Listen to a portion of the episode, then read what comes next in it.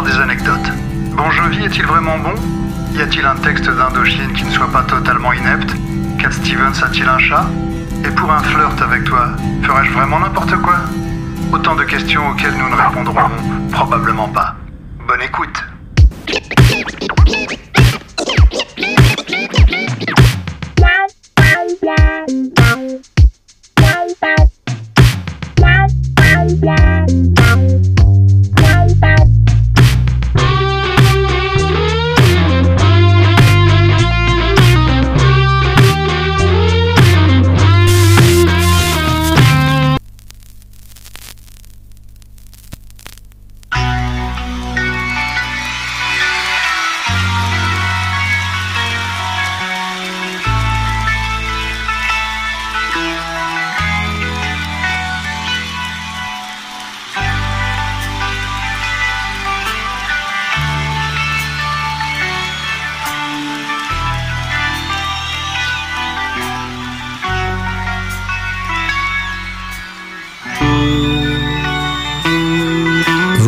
tous la chanson.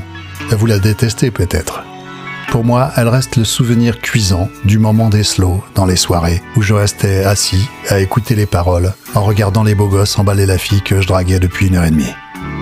Je connais les paroles par cœur et je peux vous faire le solo à la bouche, mais par respect pour les auditeurs, je ne le ferai pas.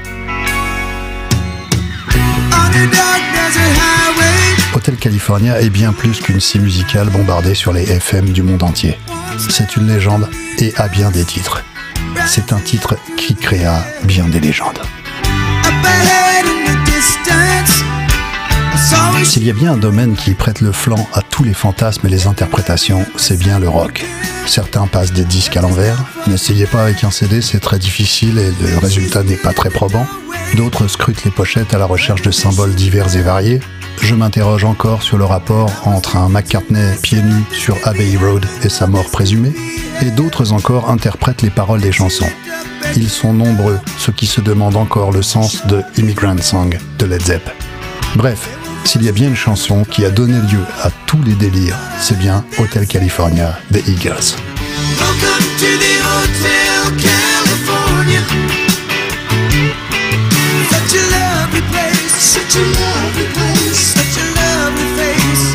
L'album Thriller de Michael Jackson a été déclassé de sa place d'album le plus vendu de tous les temps aux États-Unis par le Greatest Hits des Eagles. Et l'album Hotel California de ce groupe est à la troisième place la même année. À ce jour, le Greatest Hits est à nouveau second derrière Thriller et Hotel California est dixième. Eagles reste donc le seul groupe à cumuler deux disques dans le top 10 US de tous les temps.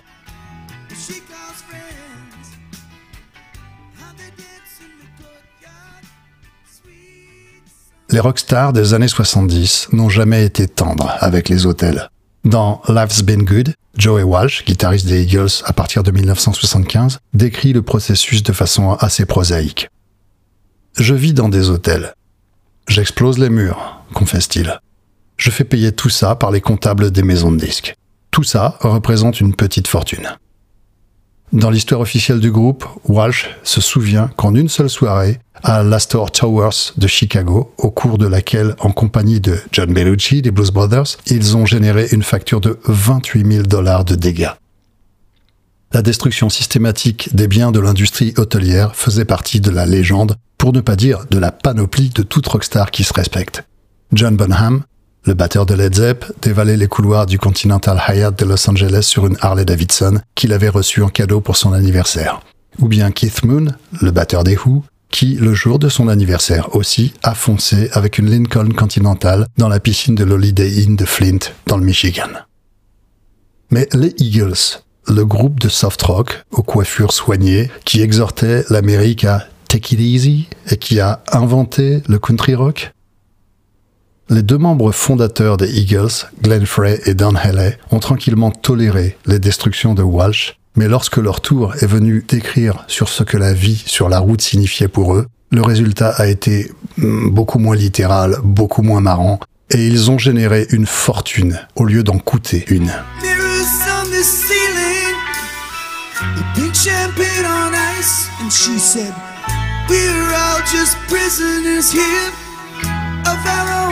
Device. And in the master's chambers, gathered for the feast. Stab it with their stealing knives, but they just can't kill the beast. Last thing I remember. Don Henley jouait avec l'expression Hotel California depuis un certain temps, mais pour que ça devienne une chanson, cela devait passer par le processus assez strict que le groupe avait adopté au milieu des années 70. Said the nightman, we are Les Eagles n'en étaient pas encore au stade de la communication par avocat entre membres du groupe, mais ils se désignaient les uns et les autres par leur nom de famille.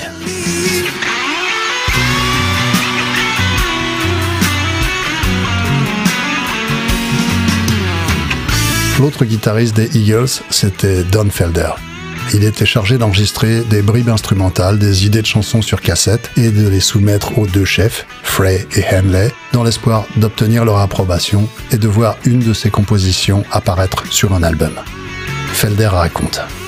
C'était le premier album avec Joey Walsh et moi où nous pouvions faire des parties guitare en harmonie et échanger des solos. Et je voulais absolument écrire quelque chose qui aurait des parties guitare intéressantes. J'ai donc pratiquement enregistré tout ce que vous entendez sur le disque sur un petit studio 4 pistes, à l'exception des quelques leaks que Walsh a rajoutés à la fin. Felder a donc enregistré une démo une année entière avant que le groupe rentre en studio pour enregistrer l'album.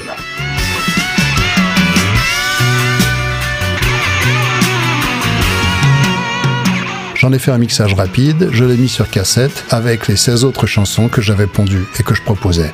J'en ai donné une copie à tous les membres du groupe et j'ai dit si quelqu'un est intéressé pour écrire ou finir une de ces chansons pour le disque, vous me le dites.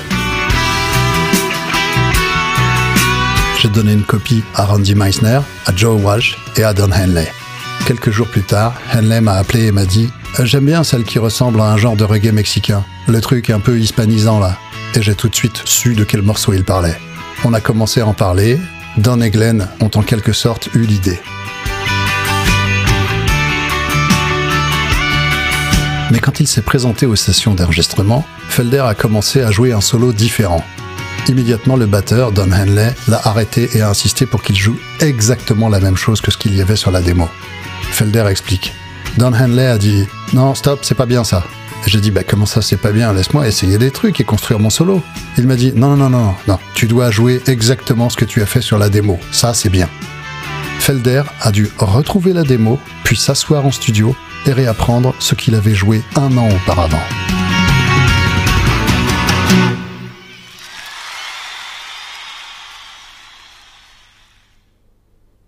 Nous avions parlé du fait que personne dans le groupe ne venait de Californie, dit Felder. Nous avions tous conduit en Californie la nuit et à l'horizon vous pouviez voir les lumières de Los Angeles à environ 100 miles de distance alors que vous vous en approchiez pour la première fois. Et vous avez toutes ces images qui sont venues dans notre esprit. Les palmiers, les stars de cinéma, le succès, Hollywood Boulevard, toutes ces images classiques de la Californie, tous ces clichés. Et Henley a dit que ce serait une bonne idée d'écrire cette chanson sur le concept de la Californie, les excès de Hollywood et tout ça. Lui et Glenn Frey ont donc pris le morceau et sont partis en courant.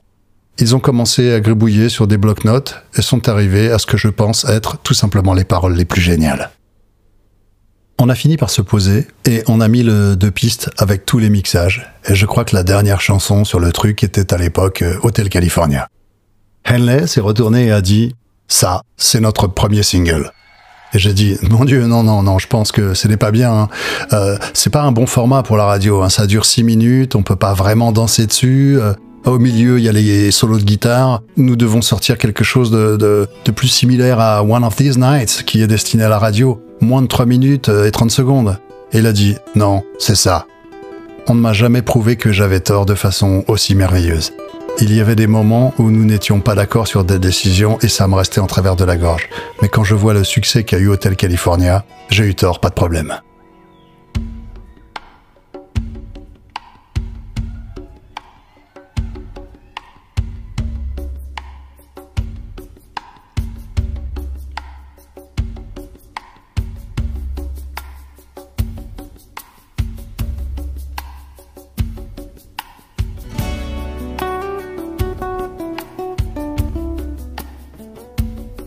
Les paroles du tandem Henley-Frey décrivent un voyageur fatigué qui est attiré dans un, ouvrez les guillemets, endroit charmant, peuplé de personnages épouvantables. C'est glamour et effrayant à la fois, et il semble que ce dernier ne puisse jamais s'échapper. Au cours des quatre dernières décennies, beaucoup de recherches ont été menées pour tenter de décoder les images de la chanson ou de les assembler en quelque chose de cohérent. Il est probablement utile de garder à l'esprit les mots de Frey. Nous avons décidé de créer quelque chose d'étrange juste pour voir si nous pouvions le faire. En d'autres termes, toute signification d'Hôtel California est involontaire plutôt que cachée.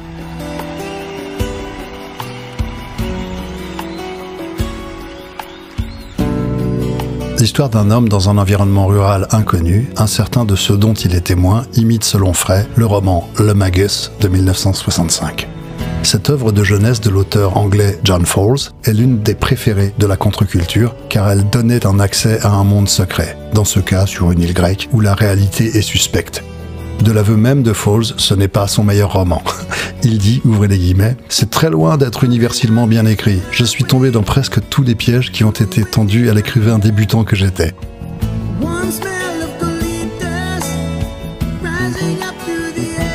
Un collage d'images bizarres est un moyen parfaitement adapté pour créer un texte. Les fans de rock, eux, ont préféré chercher dans les détails. Les théories qui circulent avec beaucoup d'enthousiasme sont en gros un résumé de ce que les gens ordinaires soupçonnent les rockstars de faire. Ainsi, l'odeur chaude des colitas, c'est l'odeur de la marijuana. Un visage que l'on ne peut pas vraiment voir sur la pochette est forcément un adorateur du diable notoire. Et vous pouvez sortir quand vous voulez, mais vous ne pouvez jamais partir, prouve que l'hôtel est un hôpital psychiatrique ou un centre de désintox ou la drogue elle-même, c'est-à-dire la description de la dépendance à la drogue. Ou en fait n'importe quoi d'autre et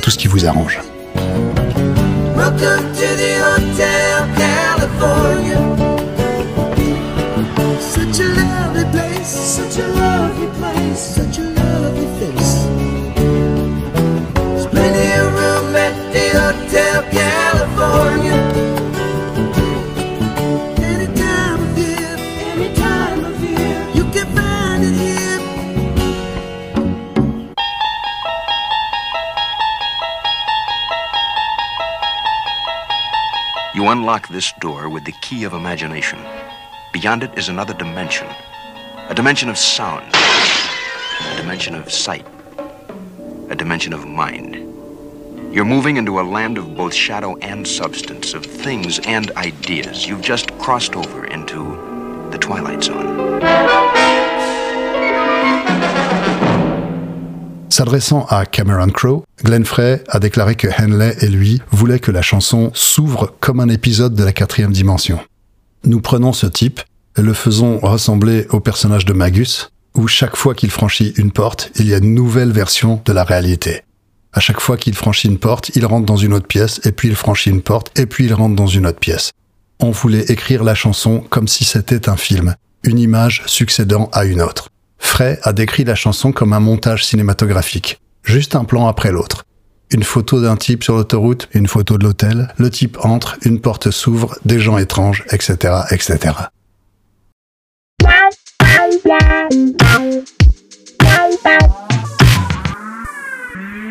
allez écouter une communication du Pepper. Captain Dilligaff speaking. Alors, Sergeant, il paraît que t'avais quelque chose à nous dire? Oui, c'est vrai. Oui, j'en conviens. D'accord. Donc en gros, tu penses que nous devrions avoir plus de Patreonneurs par rapport au travail que nous fournissons? Oui, je suis d'accord avec toi. Et ce qui nous permettrait de t'acheter plus de poulets. En effet. Donc, si cela vous intéresse, ça se passe sur patreon.com slash un dernier disque. Merci pour nous.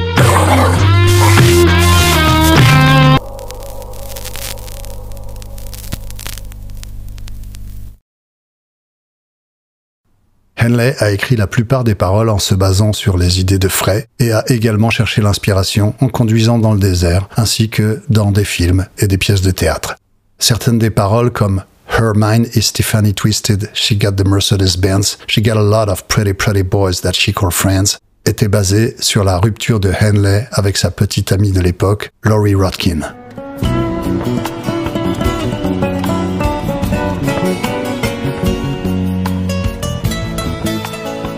Le flou est l'outil principal des songwriters, a déclaré Frey à un journaliste lors d'un tournoi de golf à Pebble Beach en Californie où il était associé à Huey Lewis. Ça marche à chaque fois. La chanson finalement signifie ce que l'auditeur veut que la chanson signifie.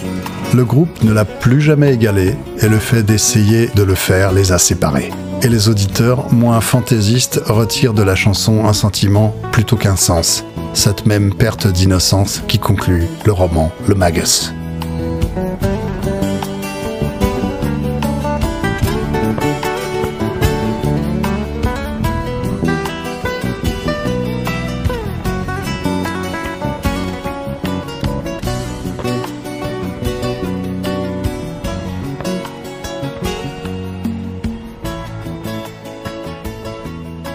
Pour cet épisode 6 bonus et chacun des bonus vaut son pesant de cacahuètes.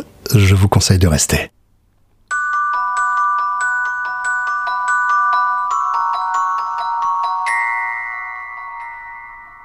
Premier bonus.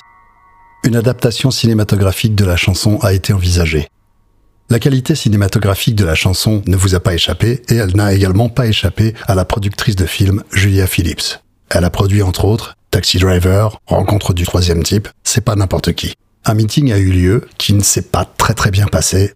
Dans ses mémoires You'll Never Eat Lunch in This Town Again, elle déclare Don Henley semblait brillant réceptif, puis il a été ensuite récalcitrant et colérique. Je ne savais pas comment le dire à Irving, Irving Azoff, le manager du groupe, mais je ne pense pas qu'ils soient vraiment les Beatles. Aucune des deux parties n'étant impressionnée par l'autre, l'accord n'a pas été conclu.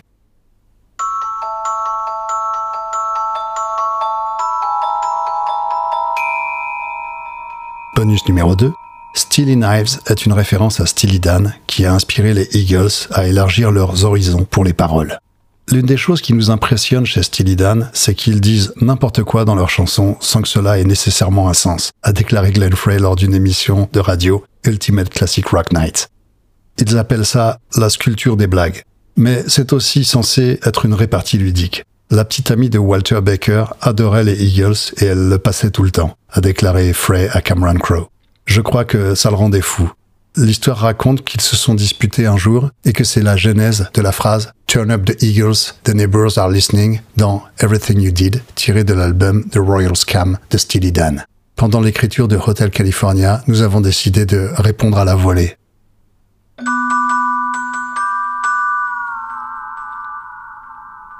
Bonus numéro 3. La photo de la pochette de l'album a presque valu au groupe un procès. Pour illustrer le titre de l'album, le photographe John Koch, qui a également participé à la réalisation des pochettes de Abbey Road, Who's Next et Get Your Yayazat des Stones, a pris un cliché du Beverly Hotel avec une teinte granuleuse de sorte que l'identité de l'établissement n'était pas immédiatement reconnaissable. Nous étions épris des hôtels, a déclaré Don Henley. Les hôtels occupaient une grande partie de nos vies. Le Beverly Hills Hotel était devenu une sorte de point focal, littéralement et symboliquement. J'ai toujours été très intéressé par l'architecture et le langage architectural, et à l'époque j'étais particulièrement attiré par le style mission du début de la Californie. Je trouvais qu'il y avait un certain mystère et un certain romantisme. Lorsque le nom de l'hôtel a été révélé et que l'album a grimpé en flèche dans les hit parades, le Beverly Hotel a menacé Koch de cesser ses activités. Mais il s'est rapidement rétracté après avoir constaté que le nombre de réservations finalement avait triplé. Tout le monde voulait aller à l'hôtel California.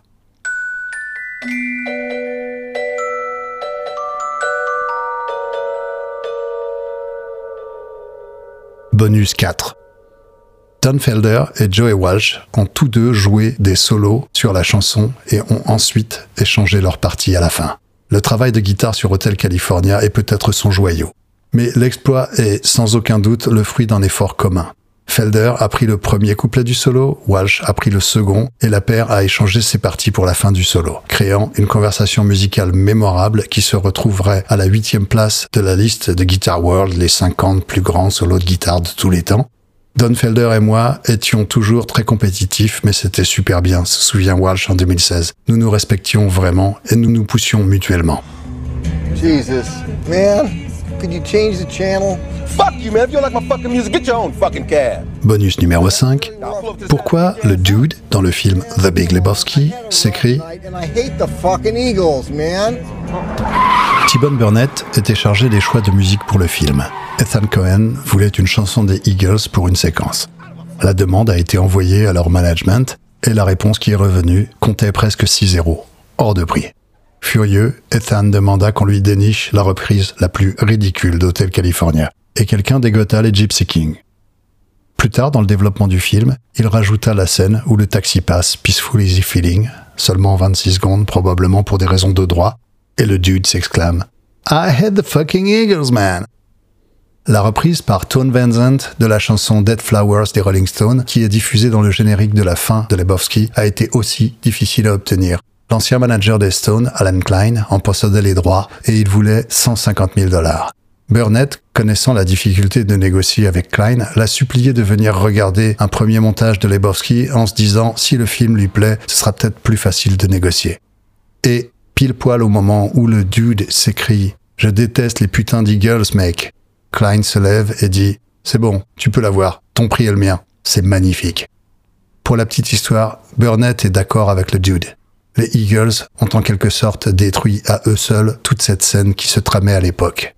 Mais la réplique a rendu Glenn Frey vraiment furieux. Jeff Bridges, l'acteur qui joue le dude, raconte J'ai croisé Glenn Frey dans une soirée à Hollywood et il m'a agressé verbalement et puis il m'a envoyé chier. Je me souviens pas de ce qu'il a dit précisément, mais je sais que mon anus s'est un petit peu resserré. Dernier bonus. Et là, vous allez me haïr. Il existe une reprise en français de la chanson.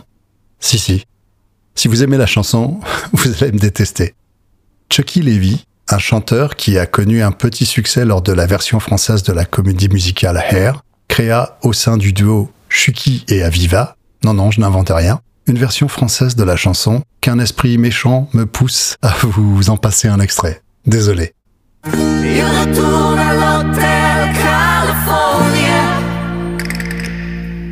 Pour se mettre au cœur un peu de chaleur.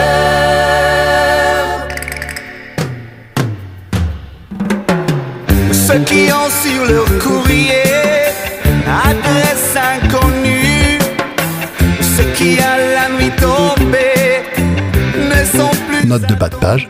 Cet article est basé sur un article de la BBC et un autre du site Louder Sound et le livre Hotel California de Barney Hoskins.